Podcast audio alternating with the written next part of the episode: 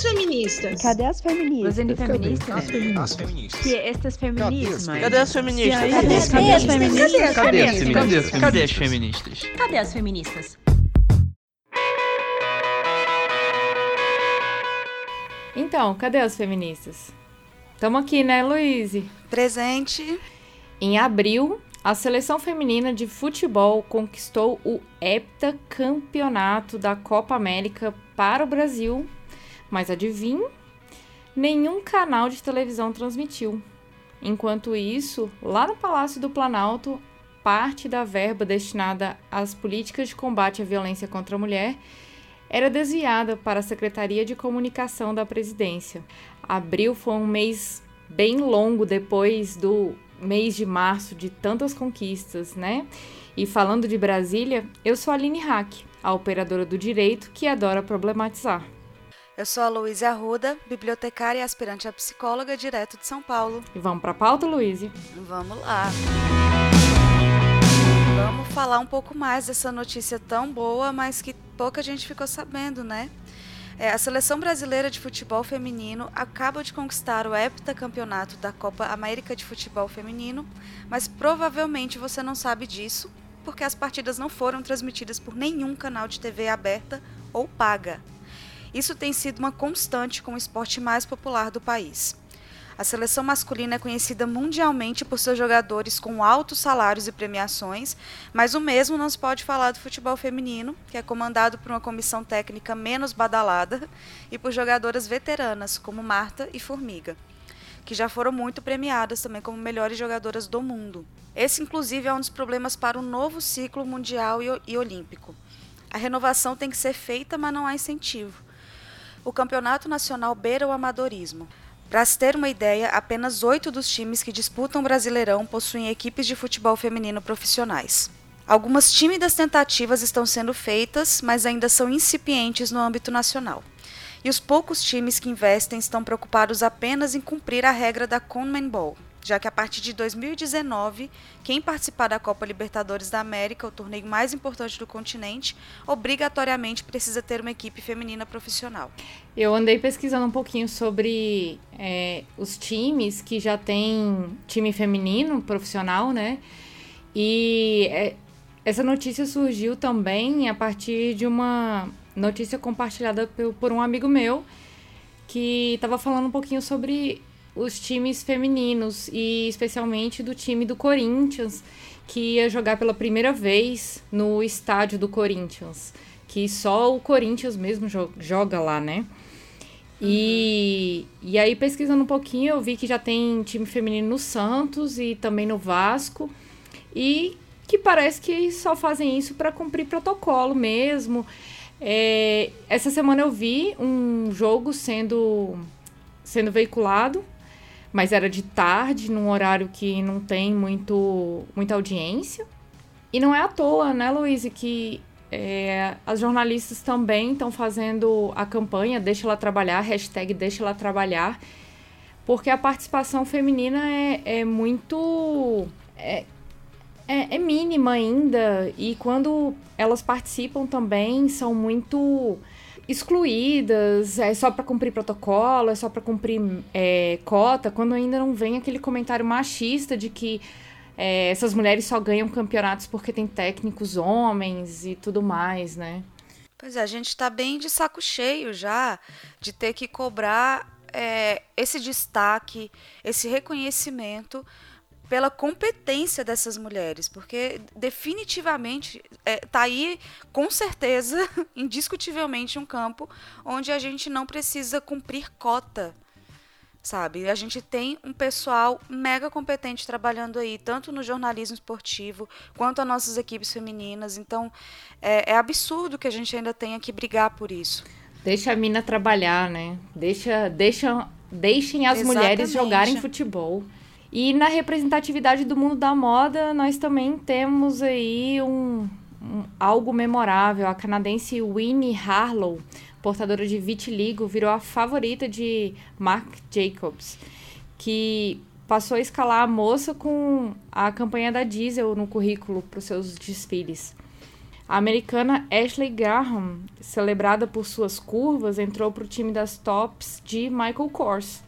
E no outro lado do globo, na Austrália, Madeline Stewart fez história ao ser apontada a primeira supermodelo com síndrome de Down. Aos 21 anos, ela destaca que a indústria está mesmo aberta à diversidade e que as pessoas estão enxergando o cenário com olhos diferentes. Afinal, representatividade importa sim. Esse lance da representatividade eu acho muito legal. É, ontem eu estava até vendo um, uma série da Netflix que fala sobre os brinquedos. E aí eu vi o episódio sobre a Barbie. E a última geração da Barbie trabalha com a representatividade. Então tem Barbies baixas, Barbies é, altas, Barbies com vários tons de pele, com vários cabelos. E como a representatividade tem virado pauta no mundo da moda, né? Assim, demorou. Demais. a gente até. É, no ano passado a gente publicou no site da, do Olhares um artigo sobre essa questão da representatividade, como as grifes estão é, voltando os olhos para isso. É claro que é um momento é, comercialmente valioso para eles aproveitar disso, já que todos esses assuntos estão tão em pauta.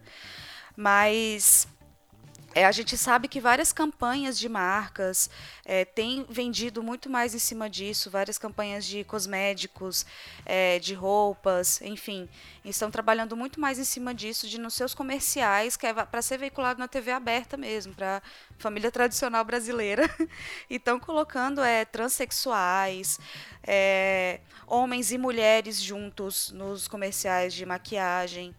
É, várias marcas. A gente vai citar marca que a gente não está ganhando para isso, né, meu amor? Se quiser falar com a gente, mas enquanto isso a gente guarda.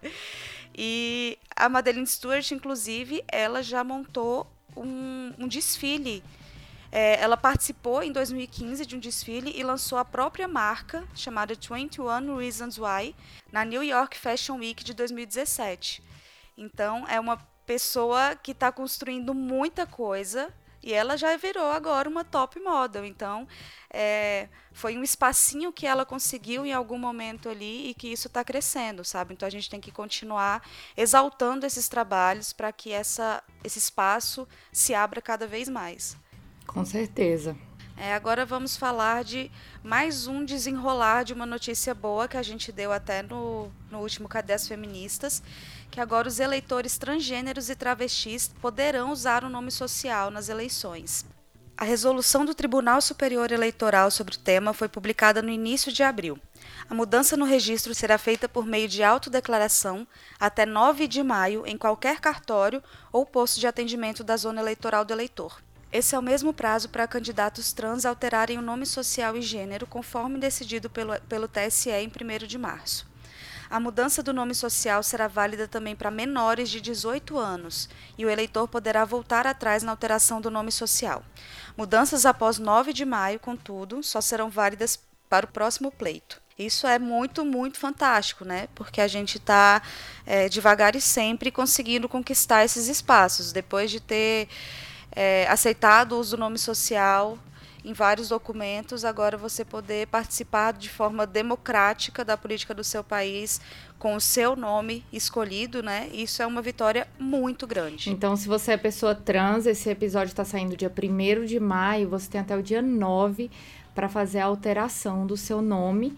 Então, corre lá, que não precisa nem de nenhum processo, é, basta a sua declaração e o seu pedido é, dentro, dentro dos tribunais, é, dos tribunais eleitorais né, da região e no cartório. Então é um procedimento mais simplificado, é, é a chance de você que sempre teve vontade de mudar o seu nome social, de fazer essa alteração aí de uma forma bem simplificada. E vamos falar um pouco de mulheres e políticas. O Brasil, como sempre, né? Essa notícia não é muito novidade, mas o Brasil continua sendo é, lanterna no ranking de participação de mulheres na política. O Brasil está na posição 161 de um ranking de 186 países sobre representatividade feminina no poder executivo, atrás de todos os países do continente americano.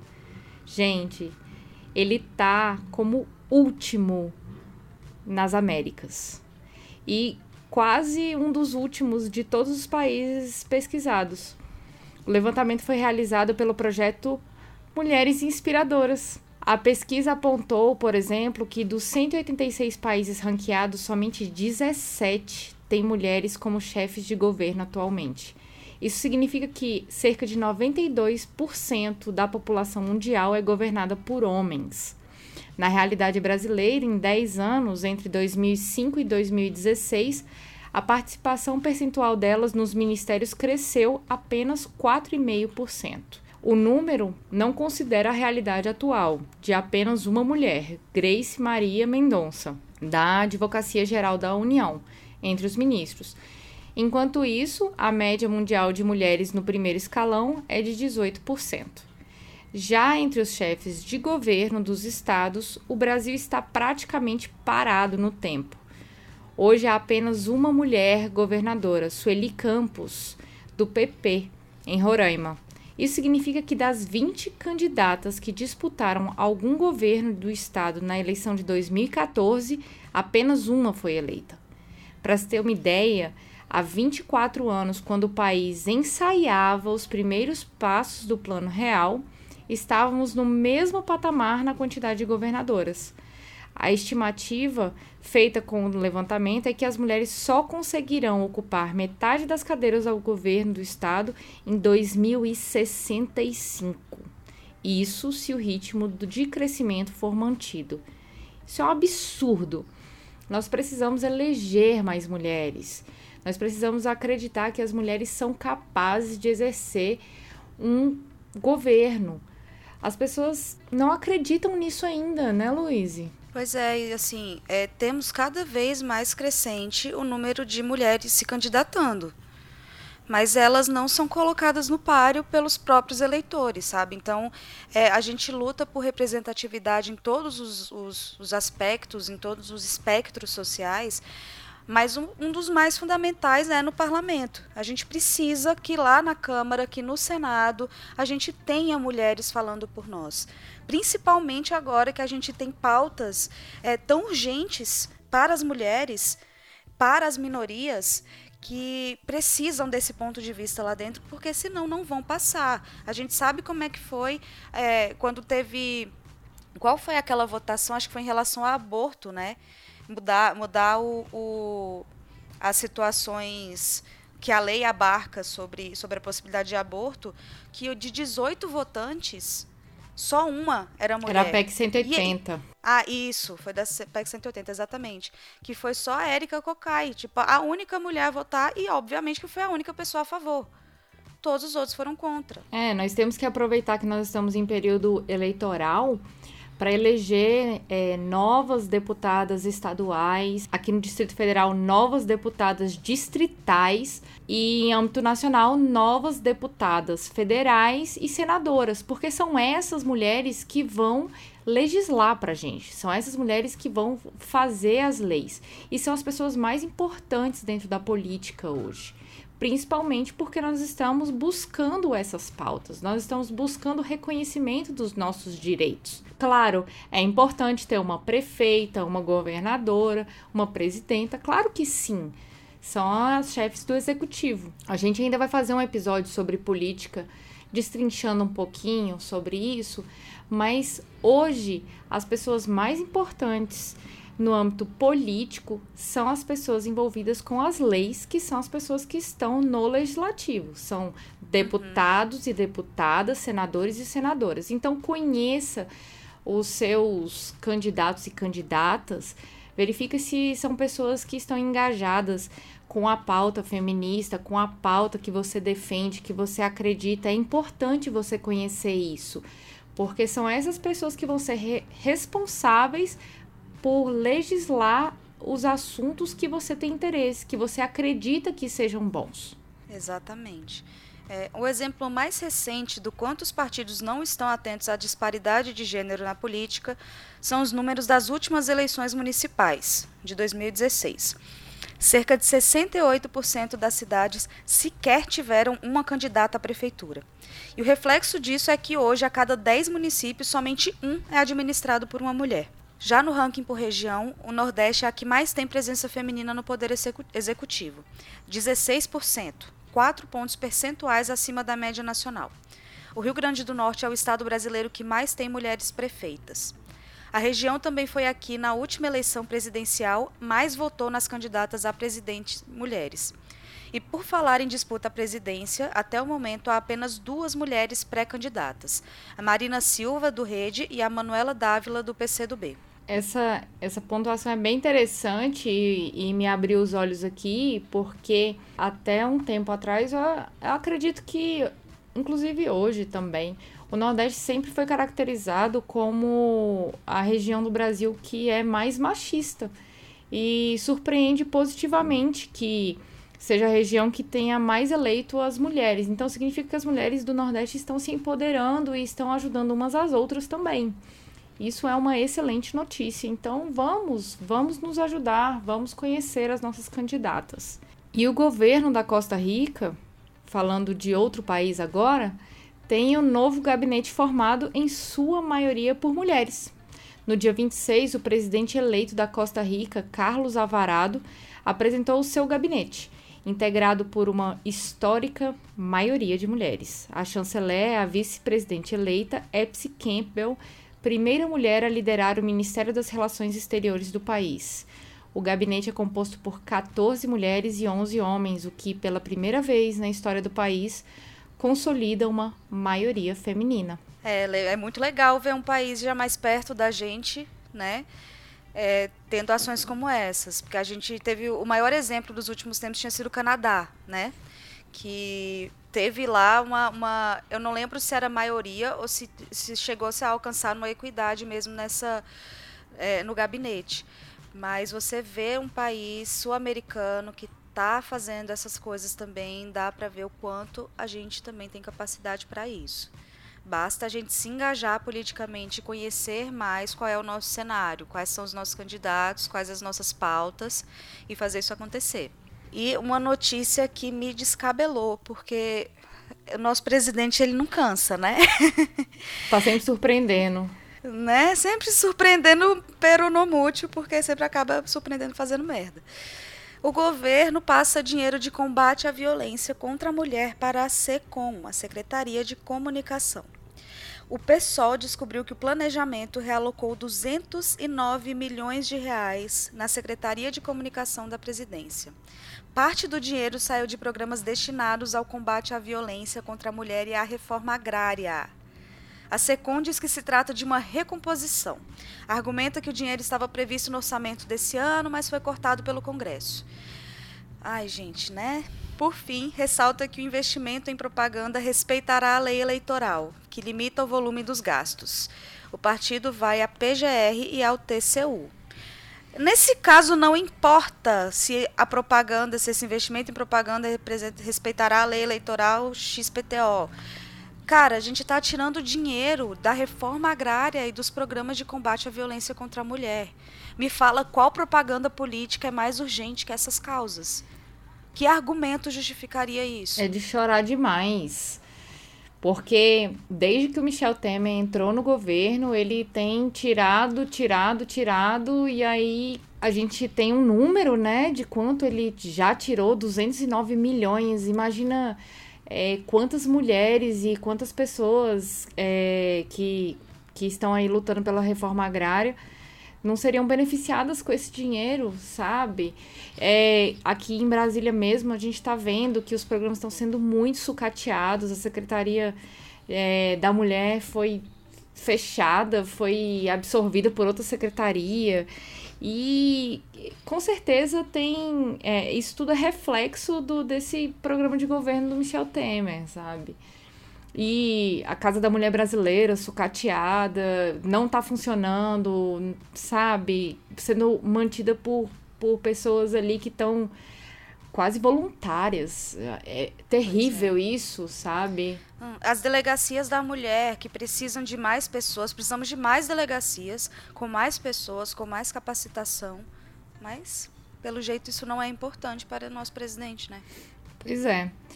E aí, voltamos aqui a uma pauta também muito importante da pauta feminista, que são as mulheres no mercado de trabalho. Esse mês saiu um projeto que diz que as mulheres precisam trabalhar 91 dias a mais para ganhar o salário anual de um homem. O projeto Equal Pay Day chama atenção para a desigualdade na remuneração de homens e mulheres. O levantamento mostra que uma mulher precisaria ter trabalhado o ano passado inteiro e continuar indo ao escritório ou outro trabalho que ela, que ela exerça por mais 91 dias para ganhar o que um homem na mesma posição ganhou em 2017. É com essa ideia que o Comitê por Igualdade Salarial dos Estados Unidos instituiu uma campanha em prol da igualdade salarial entre ambos os gêneros. Para simbolizar esse período de trabalho necessário a mais, dia 10 de abril de 2018 foi definido como Dia da Igualdade Salarial esse ano. Nas mídias sociais, a campanha incentiva o uso da hashtag Equal Pay Day, Enquanto Michel Temer tira dinheiro das políticas públicas e programas para igualdade de gênero, os Estados Unidos está tentando colocar igualdade de gênero no mercado de trabalho. Michel Temer, aprenda. Não é? Olha, tem uma, um exemplo sensacional para você. Presta atenção aqui. A Islândia acabou de tornar ilegal a diferença de salários entre homens e mulheres. Temer, foca aqui, Temer. Segundo o governo do país nórdico, os empregadores que não cumprirem a lei serão penalizados com multa. A lei entrou em vigor no primeiro dia deste ano e torna ilegal o pagamento diferenciado de homens e mulheres que ocupam o mesmo cargo. Pelas novas regras, todas as empresas privadas e agências governamentais que tenham mais de 25 funcionários passam a ser obrigadas a obter uma certificação oficial junto ao governo, que comprove suas políticas de igualdade salarial entre homens e mulheres. Com a mudança na lei, a expectativa é eliminar a desigualdade salarial entre homens e mulheres até 2020, daqui a pouco, no país. Enquanto isso. Aqui no Brasil, as mulheres ainda ganham menos que os homens em todos os cargos e a diferença salarial entre homens e mulheres chegam a quase 53%. E não há metas oficiais para reduzir essa desigualdade. Muito pelo contrário, né? Não, e além disso, 91% das brasileiras fazem tarefas domésticas contra 76% dos homens. A distribuição dos cuidados com a casa permanece desigual nos lares brasileiros mas há mais homens realizando tarefas domésticas do que há um ano atrás, segundo informações do PNAD, contínua. Outras formas de trabalho referente a 2017, informou o IBGE. A proporção de mulheres que cuidam dos serviços domésticos cresceu 1,9 ponto percentual em um ano. Cresceu. Já o total de homens que realizam esse tipo de tarefa subiu 4,5 pontos percentuais, de 71,9% para 76,4%. As mulheres estavam à frente dos homens em todos os tipos de afazeres domésticos, exceto pela execução de pequenos reparos, manutenção do domicílio, automóvel, eletrodoméstico, outros equipamentos, citado por 61% deles ou apenas 34% delas. As maiores discrepâncias ocorreram no preparo de alimentos, conduzido por 95,6% das mulheres que faziam as tarefas domésticas contra somente 59,8% dos homens que trabalhavam com o cuidado da casa. Eu acho que fazer o próprio alimento 100% das pessoas deveriam saber. É sério, independente de gênero, eu, eu digo isso para todo mundo toda vez que alguém pergunta para mim, ai, que mulher cozinha melhor do que homem, ó, negativo, negativo. Eu acho que todas as pessoas deveriam ser capazes de preparar o próprio alimento desde a infância, sabe? Isso devia ser incentivado pelos pais. Eu acho isso um absurdo que só as mulheres são reconhecidas por fazer a comida de casa, sabe? Assim, esses números, eles trazem uma, um recorte muito interessante é, social, daquela coisa do, da, desde a construção da performance de gênero lá na infância. Porque a gente vê, né, o que, que os homens mais participam? Ah, é reparo de manutenção, é cuidar do carro, é consertar um, um, um eletrodoméstico quebrado, tipo, atividades que quando a gente coloca no macro, são consideradas mais masculinas. É, entre muitas né? aspas, né? Tipicamente Várias. masculinas. todas aspas. É, se você pensa, né, colocando no, no mercado de trabalho isso aqui, é, são os homens mecânicos, homens engenheiros, homens técnicos de eletrônica, tipo, é uma, uma, um espectro que você olha para os homens fazerem e a maior carga de trabalho, de, de isso é absurdo falar, né, de se alimentar. Se todo mundo precisa se alimentar, todo mundo precisa saber fazer o seu próprio alimento. E essas lacunas, elas são criadas dentro de casa. Né? Eu, certeza. na minha experiência de mudança aqui, saí da casa dos meus pais e tudo, e eu tô aprendendo a cozinhar agora. Porque eu não vivenciava isso dentro de casa. Independente de qualquer é, é, pontualidade. Mas, assim, eu não precisava efetivamente eu cozinhar minha própria comida. Mas isso é fundamental que todo mundo saiba, porque a sua interação com o mundo, de responsabilidade consigo próprio, os valores, realmente os valores educacionais que você passa para uma criança quando você ensina a manipular os alimentos e fazer sua própria comida, entender o significado disso, ele tem um valor social enorme na formação do cidadão. Porque ele vai ter consciência de desperdício, ele vai ter consciência do que, que é uma comida de verdade, que a comida ela não é daquele jeito que vem no mercado, sabe? Que não é, do jeito que, que aparece no prato dele, né? É, não, não, brota, sabe? Não põe no micro-ondas tudo cru, aí sai pronto. Não é aquilo, sabe? E desenvolver essas potencialidades é fundamental na infância dentro de casa. É colocar a sua filha. Eu lembro uma vez quando eu comprei um, um climatizador para mim aí em Brasília e tinha que instalar umas rodinhas, fazer uns trelelê, e meu pai não queria deixar eu fazer.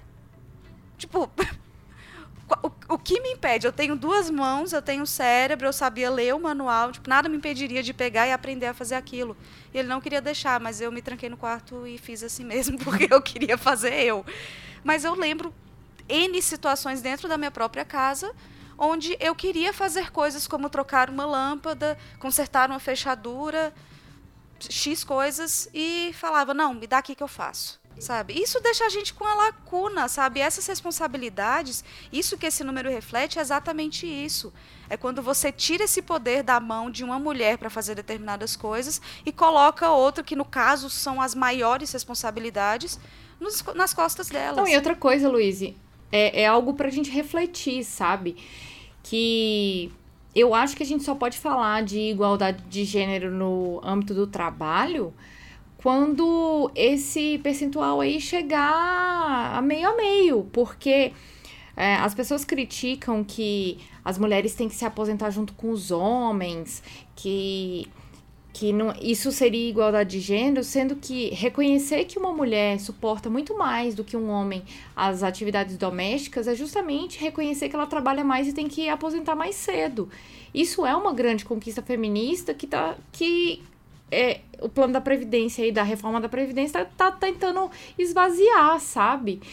E enquanto os homens e as mulheres não forem responsáveis da mesma forma é, pelas atividades domésticas, e aí eu não vou dizer só da comida, igual a gente está falando, mas de tudo, de cuidar de uma casa, de suportar as contas da casa, tudo, sabe? Porque é, atividades domésticas não é, é, só limpar também, né? Tem tudo, tem que fazer comida, tem molhar planta, tem, tem tudo, né? Quem, quem já morou sozinho sabe o trabalho que dá cuidar de uma casa. Então, é, é bom nós ficarmos alertas a respeito desses pontos, sabe? Que bom que, que, que está subindo o percentual de homens que estão fazendo atividades domésticas, que estão participando, que estão dividindo essas tarefas, porque nós mulheres estamos sobrecarregadas. Sim, é, é muito importante. Tem uma tirinha, eu vou até colocar o link nesse no post desse episódio, que ele fala, é, ele desenha, literalmente, ele desenha de que forma como, por que as mulheres ficam tão exaustas com essa mostra né, quais são essas, essas jornadas de trabalho distintas e por que que isso é tão exaustivo. É, é um da carga sabe? mental? Isso. Que fala assim, ah, é, é, tudo, tudo é em cima da mulher. Falar, ah, é, precisava fazer comida hoje porque não tirou a carne do congelador. E o rapazinho virar e falar, ah, mas você não me pediu. É, bem isso mesmo. Tipo, pff, não tem essa percepção de que você também vai ter que comer, que a comida vai ter que, né? Volta, né, o sistema, só que no caso estamos falando de um adulto esperando que a comida brote, sabe? E vai mostra todo é toda uma jornada é bem interessante e, e é importante também a gente parar com esse discurso do ajudar em casa. É, perfeito. Porque ninguém tem que ajudar em casa. Todo mundo que mora numa casa tem responsabilidades. Então, o que você está fazendo, você não está ajudando ninguém, você está fazendo a sua responsabilidade. Seja você é, o, o, o pai ou marido, esposa ou mãe, filho, não importa. Você tem uma cama, é sua obrigação mantê-la arrumada. Limpa, com você lençol roupa, trocado. Limpa. Sim, tirar, saber assim, ah, deu aqui um, o tempo X, tirarei esse lençol. Se não é você quem lava a roupa, colocar no cesto de roupa antes de a pessoa que é responsável por lavar a roupa ter que pedir para você fazer isso. Sujou a sua louça? Lava. Faça comida também, sabe? E, e entenda que uma casa é como se fosse uma empresa. Do mesmo jeito que você está lá no seu trabalho, você tem suas obrigações para fazer tudo funcionar bem. Alguns têm mais responsabilidades que outros, porque alguns têm mais conhecimentos que outros. É do mesmo jeito, talvez, os seus pais. Eles vão coordenar como tudo vai acontecer dentro da sua casa, mas as responsabilidades dentro dela você também tem. Então você não está ajudando, não, tá, meu amor? Você está fazendo a sua obrigação. É, e quando você mora então, sozinho. Vamos mudar esse discurso. E quando você mora sozinho, ainda mais, né? Pois é, aí ainda vai, vai melhorar para você viver isso enquanto você estiver morando com mais pessoas, porque quando você está sozinho, se você já não tiver educado para isso, você vai passar perrengue. você não vai ter comida pronta, você não vai ter roupa limpa para ir trabalhar.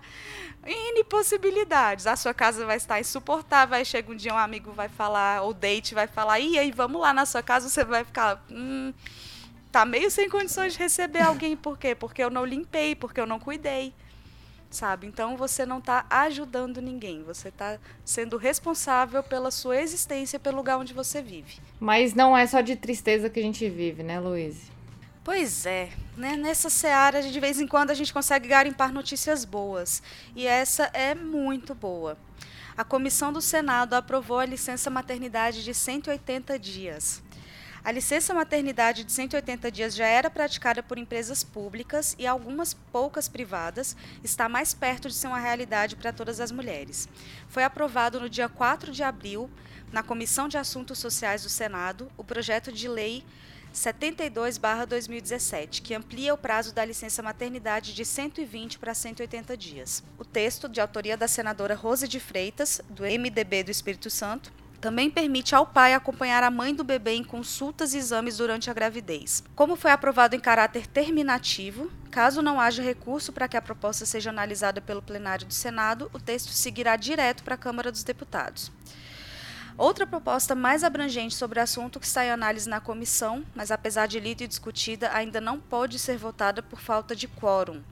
Também da senadora Rose de Freitas, o PLS 151 de 2017 modifica a CLT para ampliar a licença maternidade para 180 dias, permitindo o compartilhamento de 60 dias, mesmo nos casos de licença adoção. Na proposta, além de ampliar o tempo da licença, a senadora sugere a possibilidade de compartilhamento como estímulo à paternidade responsável.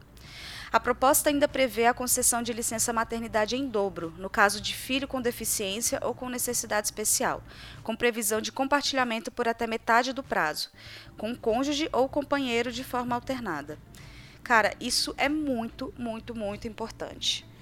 Isso muda a vida de muitas famílias, porque é, tem muita gente que acha quatro meses, pensa assim, pô, quatro meses, muito tempo, né? Cara, Pensa, o que é um bebê de quatro meses? Quando, quando existe ali um bebê, ele, ele, a sua vida é em função dele. Pois é, eu tenho. Você não tem como fazer mais nada. Eu tenho uma colega que tem. Acabou de, na, de nascer o neném dela e a criança tem síndrome de Down, sabe? Aí quando completou hum. os quatro meses, imagina! Aí colocar uma criança com deficiência, né? E numa creche e é uma criança cheia de particularidades e o coração de uma mãe fica na mão. seis meses, pelo menos, já consegue acompanhar um pouco mais o desenvolvimento dessa criança. A criança pode mamar seis meses. E o lance da, é, de compartilhamento dessa licença é fantástica. Tem alguns amigos meus que tiraram férias para acompanhar a esposa. Tiraram férias de um mês quando o filho e a filha deles nasceu. Então, ficou naquele período puerperal com a, com a esposa, sabe? E foi sensacional, foi essencial na, naquele momento e não só para estar tá ali é, dividindo um pouco das tarefas, mas também para estar tá curtindo, né? Porque o Sim, pai é, é, é um isso, né? Muito, muito, muito importante, sabe? É, é, é, tem coisas assim que a gente já. A gente ainda não falou sobre isso, na verdade. Inclusive, podemos Uhum. falar sobre a romantização da maternidade. Porque não Sim. é um comercial de fralda descartável, não é mesmo? É, o, o, o período da gravidez em si, ele já é muito difícil. Porque vocês têm noção, consciência, né? Que o corpo da mulher ele está mudando todo. Não é só uma barriga que está crescendo. Os ossos, eles têm que abrir mais espaço no quadril. O peso da barriga dá uma dor nas costas absurda. Além de, de a- as, os outros sintomas que a maioria das pessoas já conhece, né? De ter os casos de enjoos, tem mulheres que não têm muito enjoo, mas o sono é fato, porque é alteração hormonal, então sente muito sono. E é o que? É um período que ela tem que lidar com aquilo sozinha, assim, não tem o que fazer. E depois do parto, o período puerperal é muito difícil. É muito difícil mesmo, porque o seu corpo vai se rearranjar, vai se reequilibrar hormonalmente. É, você vai ter que lidar com aquela criança que demanda tudo de você, sabe? Você não dorme. É, eu, acho que é 10 entre 10 mães falam, né? Tipo, quanto tempo demorou para eu conseguir lavar o cabelo pela primeira vez? Porque a criança não dormia e quando dormia era o tempo que ela tinha para descansar, então se eu tomar um banho tinha que ser um banho relâmpago e tem coisas que realmente vão depender da mãe além, e, e nesse momento onde ela está extremamente vulnerável ainda após o parto. E os pais, eles são fundamentais porque eles também têm que estabelecer essa ligação com a criança logo no começo. Pai, não vai poder amamentar. Todo o resto, ele pode. Então ele pode dar banho, ele pode para dormir, ele pode cuidar da cólica, ele pode arrumar a casa e fazer comida, ele pode lavar roupa, ele pode fazer tudo, enquanto a mãe de fato está em função do bebê. Então essa licença mais ampla e é isso, né? Esses seis meses é o período onde o, o bebê ele já se estabiliza mais. A maioria dos problemas de saúde normais, né? Até é, é, é, fortalecer o sistema imunológico, você entender a rotina da criança, são nesses primeiros seis meses. Então é muito difícil mesmo para uma criança ainda que esteja tudo certinho, que não tenha nenhuma necessidade especial. É, já é muito difícil você deixar numa creche ou deixar com outra pessoa para cuidar. Imagina nessas outras situações. Né? Então essa é uma vitória muito grande. Isso não é capricho, é necessário esse tempo na vida das mulheres. E esse mês também foi um mês da gente se lembrar de um crime que ocorreu em fevereiro de 2017. Cinco dos oito acusados pelo assassinato de Dandara dos Santos foram sentenciados na primeira semana de abril. Todos os réus julgados foram condenados com as qualificadoras de motivo torpe, homofobia, meio cruel e sem chance de defesa para a vítima. As penas, contudo, foram individualizadas de acordo com a participação de cada um no crime. Francisco José Monteiro de Oliveira Júnior foi condenado a 21 anos em regime fechado por ter atirado em Dandara. Jean Vitor Silva Oliveira teve pena de 16 anos por usar a tábua no espancamento. Rafael Alves da Silva Paiva também foi condenado a 16 anos, mas por ter agredido a vítima com chutes. Francisco Gabriel dos Reis cumprirá a pena de 16 anos por ter agredido Dandara com chineladas. E por fim, Isaías da Silva Camussa foi punido com 14 anos e 6 meses por ter proferido palavras e frases ofensivas durante o ataque. Dandara dos Santos, para quem não lembra, foi agredida com socos, chutes, golpes de pau e pedra em fevereiro de 2017 em Fortaleza. os acusados foram condenados por crime triplamente qualificado, sem chance de defesa, motivo torpe e crueldade. Enquanto eles espancavam Dandara, um dos acusados filmou o crime com o celular, imagem que foi compartilhada nas redes sociais. Eles confessaram a participação na agressão contra Dandara, mas negaram a intenção de matá-la. Dos 12 acusados de participar do crime, quatro são menores e cumprem medida socioeducativa e, e por razões óbvias nós não podemos citar seus nomes. Dois estão foragidos. Um deles, Júlio César Braga, conseguiu ser retirado do julgamento por falta de provas. Esse crime chocou o país no ano passado e lembra também aquele ranking que o Brasil faz parte, que o Brasil é o número um é, no quesito morte de travestis. É o país que mais mata transexuais e travestis no mundo. É, ter uma um resultado assim é, traz um afago para os nossos corações, porque assassinos de travestis e transexuais não passarão. Eles precisam ser punidos. Pode demorar? Pode. Mas o importante é que eles tenham é, julgamento, que essas situações sejam julgadas e sejam também noticiadas. Nós não achamos tantas notícias a respeito desse fato, porque sim, as mortes de pessoas LGBT são invisibilizadas pela mídia e nós aqui do Olhares nós precisamos, como é, pessoas que se importam com essa pauta, trazer essa notícia para o Cadê as Feministas, para os episódios com as nossas convidadas, porque é importante. É importante a gente falar sobre isso. Justamente. E uma, uma notícia que mexeu muito com a gente, não foi aqui no Brasil. Um homem atropelou mulheres no Canadá por celibato involuntário. A polícia de Toronto está investigando uma mensagem em tons misóginos postada na página do Facebook de Alec Minassian, o suposto autor das mortes de 10 pessoas no dia 23 de abril, pouco antes de causar o massacre. A mensagem da página do Facebook fez referência a Elliot Rodger, um americano de 22 anos que em 2014 matou seis pessoas antes de se suicidar. Antes de cometer os assassinatos, Rodger acusou as mulheres de fazerem dele um incel, um termo que significa solteiro involuntário, pois tinha sido rejeitado por várias mulheres. Na mensagem postada por Minassian, pouco antes de atropelar dezenas de pessoas nas ruas de Toronto, ele declarou que a rebelião céu começou. Derrubaremos todos os Shads e Stacys. Shads sendo os homens que têm sucesso com as mulheres, enquanto Stacys são as mulheres que dão ideia para esses outros homens. É, a polícia afirmou que a maioria das vítimas do ataque com a caminhonete são mulheres com idades entre 20 e 80 anos de idade. 14 mulheres foram atropeladas. É, essa, esse negócio é muito.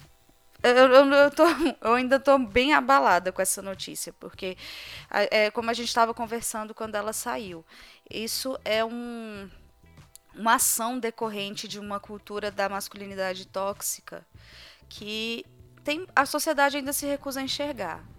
Tanto é sabe? é que as notícias que veicularam é, esse massacre ou esse atentado no Canadá não mencionaram em nenhum momento que seria é, da incel, que eu traduziria como celibatário involuntário, porque acho que tem a ver com involuntary celibatary, sabe?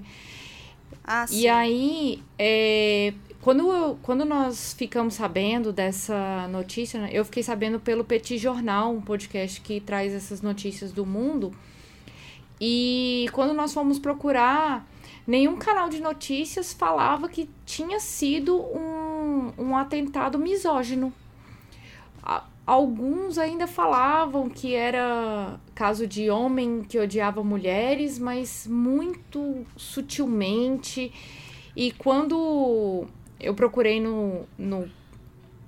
Quando eu procurei no blog da Lola Aronovich, que é uma pessoa que faz muito ativismo na web, de pronto eu já achei lá.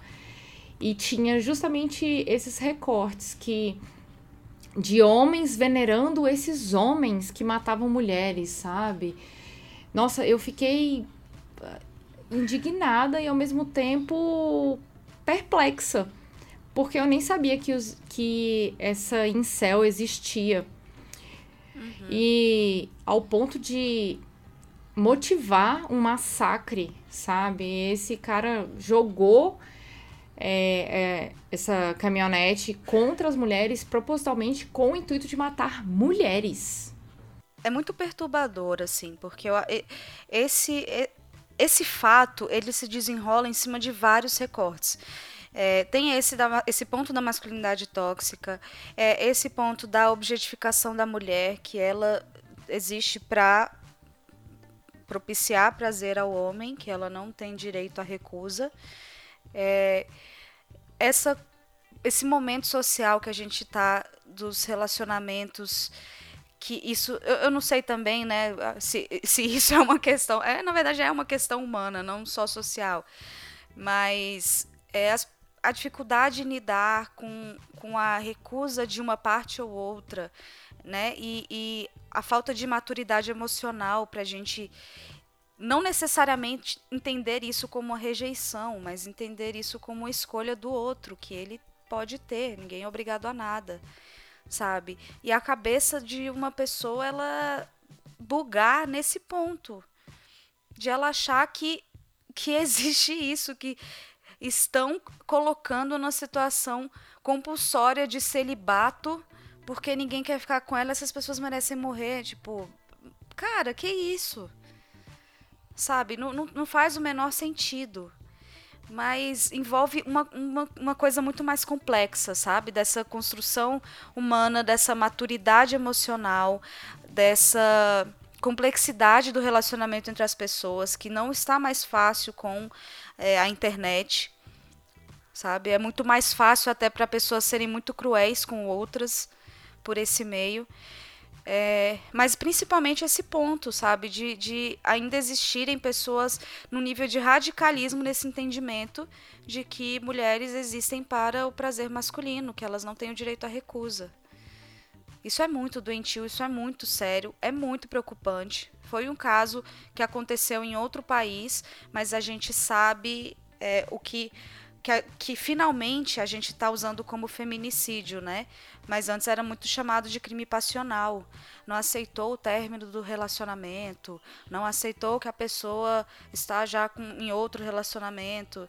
É, é todo esse recorte da masculinidade tóxica e da obje, objetificação da mulher. Então a gente tem que parar e olhar para essas coisas com mais atenção, sabe? É, isso não diz respeito à cabeça de uma pessoa doente. É o que a gente fala, né? Não, a gente não pode chamar esses homens de monstros. Eles são, são homens.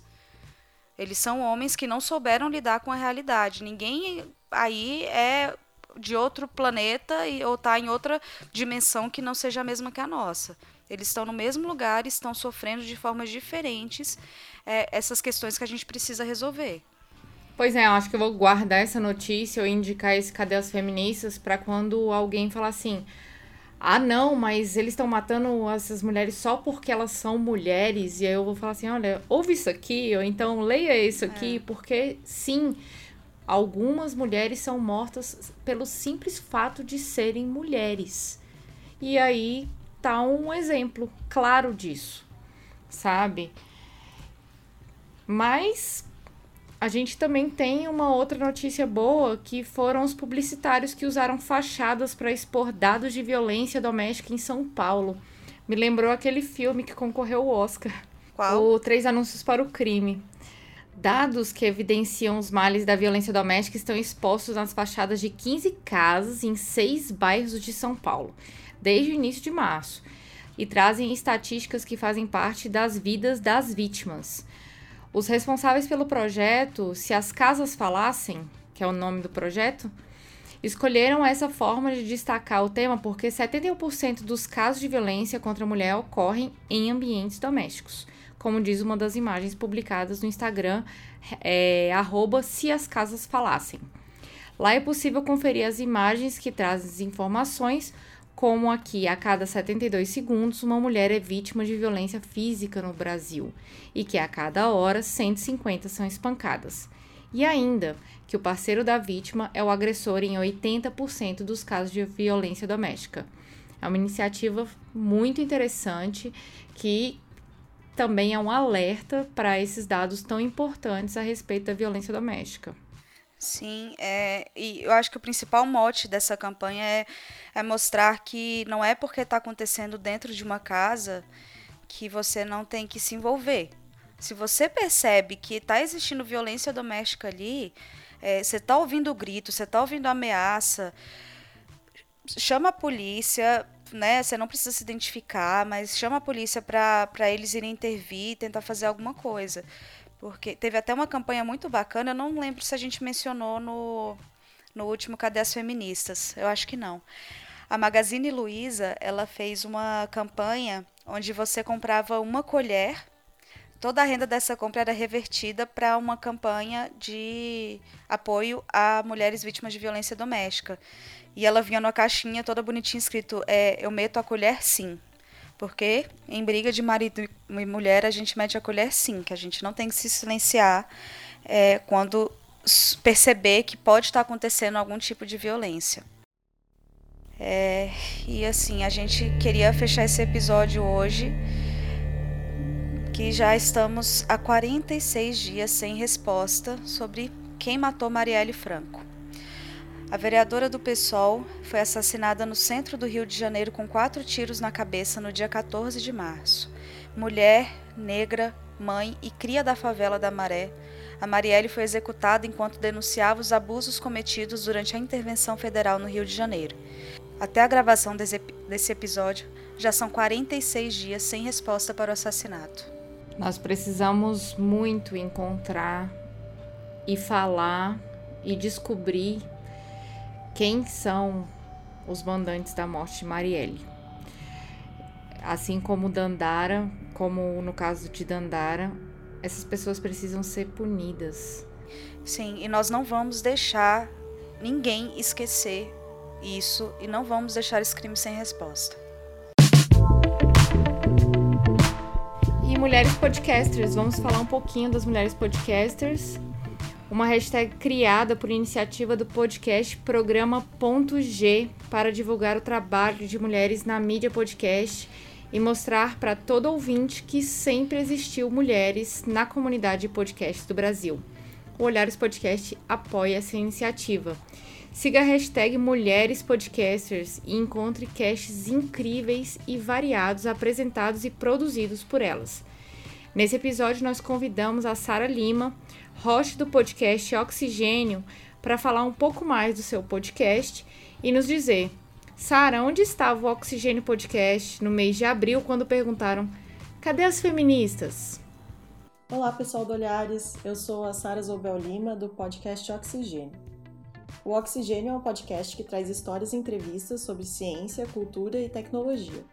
No mês de abril, nós marcamos presença na Podosfera com dois episódios nós lançamos o nosso primeiro OxyLab, que são programas curtinhos para divulgar pesquisas científicas brasileiras. Nesse primeiro, a gente falou com uma psicóloga que estudou o efeito do mindfulness para tratar insônia e independência de remédios para dormir. Em abril, nós também produzimos nosso grande episódio, nosso temático. Esse último foi Quem matou a última preguiça gigante? É, te roubaram a chance de perder tempo na internet com videozinhos adoráveis de filhote de preguiça gigante que chegava a 4 toneladas. Nós entrevistamos alguns pesquisadores para ajudar a desvendar esse crime. Para tratar desses e outros assuntos, nós do Oxigênio contamos com uma equipe mista de cientistas e jornalistas.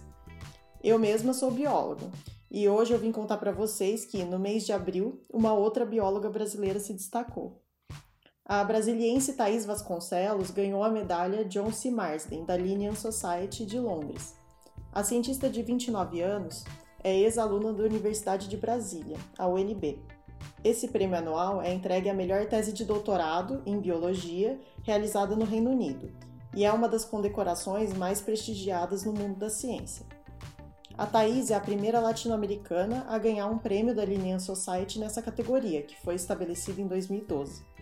Ela é especialista em plantas tropicais e o seu trabalho envolve analisar o material genético de diferentes espécies de plantas para reconstruir a história evolutiva desses grupos. A pesquisa dela ajuda a compreender a evolução de uma família importante de plantas, que inclui desde as goiabeiras até o eucalipto. A Thais fez doutorado no Reino Unido, e lá, assim como no resto do mundo, ainda existe disparidade entre os homens e as mulheres na ciência.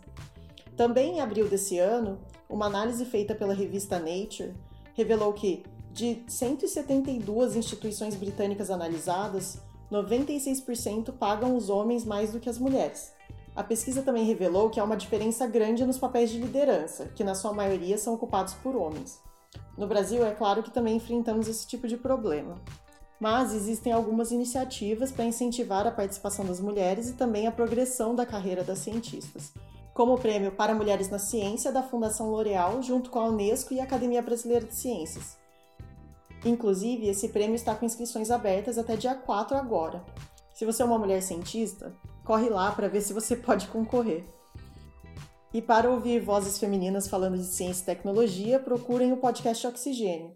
O Oxigênio é produzido pelo Laboratório de Estudos Avançados em Jornalismo da Unicamp, o LabJOR, numa parceria com a Rádio Unicamp.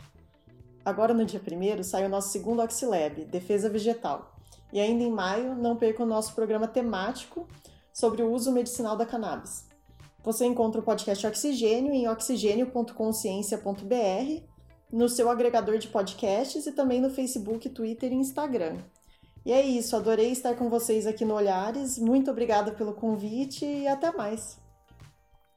Caso tenha interesse em conhecer mulheres podcasters, acesse a hashtag Mulheres Podcasters e caso queira nos ajudar a promover a igualdade de gênero dentro da podosfera, compartilhe esse programa com a hashtag Mulheres Podcasters. Ajude a divulgar o trabalho feito por mulheres na mídia podcast. E agora nós vamos falar um pouquinho sobre os comentários do mês de abril. O episódio das mulheres indígenas bombou, foi fantástico. Se você ainda não ouviu, o episódio tá muito legal. Nós falamos sobre a pauta feminista das mulheres indígenas.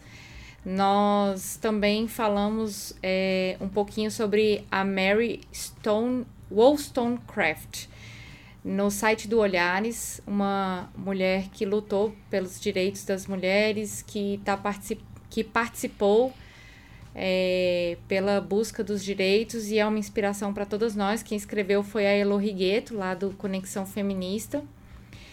E tivemos uns comentários no Twitter muito bacanas que deixaram a gente muito feliz, que foram os comentários da Esté Manfio, arroba Esté Manfio, que ela falou que ouviu o Olhares Podcast sobre cultura do estupro e se sentiu super amparada e acolhida amparada pela validação do discurso e argumento e acolhida como mulher que também já foi vítima de algum tipo de violência.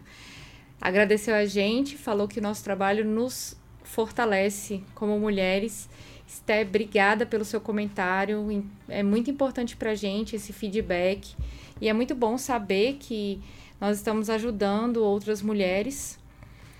A Júlia Loslack, arroba Way Daily, falou que Olhares Podcast é um podcast feminista, mas que aborda tanto o assunto que quase ninguém conhece de uma maneira tão maravilhosa que é quase impossível não amá-lo. Nossa, eu fiz tantos coraçõezinhos com a mão com esse comentário, assim.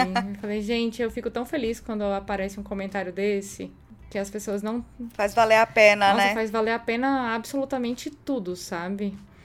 E o Doug Ribas também, né, Luiz, comentou que como homem é muito importante a aprender a ser menos babaca e machista todos os dias. Sim. ele falou, ele, ele pontuou bastante, né, sobre a necessidade de conteúdos desse tipo que fale com, com várias pessoas, né? Porque os homens precisam ouvir.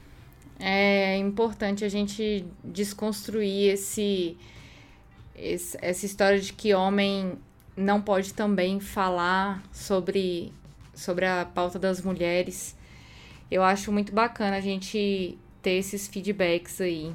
E o Garcia mandou um e-mail pra gente no início do mês de abril. Garcia, maravilhoso, mandou. Ele foi o responsável por mandar o primeiro e-mail do Olhares e ele mandou mais um e-mail pra gente falando que só tem a elogiar as iniciativas como Cadê as Feministas, que dão em boa parte muito amargo em saber que ainda há muita luta e muita injustiça.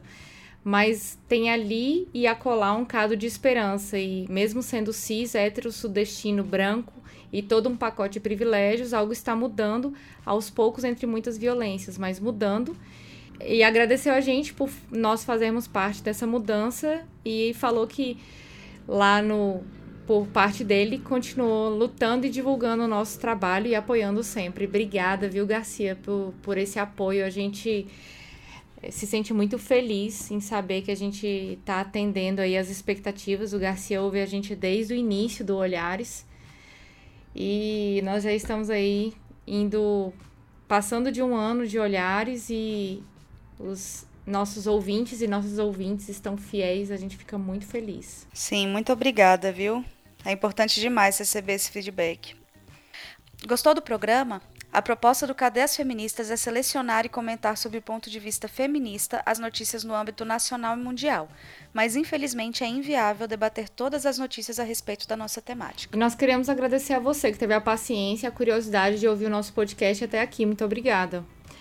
Se quiser falar com a gente, mandar um recado, fazer críticas ou sugestões, aqui vão os nossos canais: Twitter, Facebook e Instagram, arroba Olhares Podcast. O nosso site é olharespodcast.com.br. Nosso e-mail é falecom.olharespodcast.com.br. E nós também estamos lá no Deezer, é só procurar a gente. O episódio do Cadê as Feministas sai todo dia primeiro do mês. Então, se quer acompanhar mais de perto, acesse o nosso site, curta a nossa página no Facebook, fiquem atentos e atentas ao que compartilhamos por lá, viu? E se quiser ser notificado sempre que um novo episódio do Olhares sair, assine o nosso feed e também ajude a divulgar o nosso podcast classificando no iTunes. Olhares Podcast. Só de ouvir, dá pra ver que é diferente. Créditos. Apresentação: Aline Hack e Luiz Arruda. Pesquisa e pauta: Nayara Machado, Lígia Lila e Fabris Martins. Edição: Marconde Saraiva.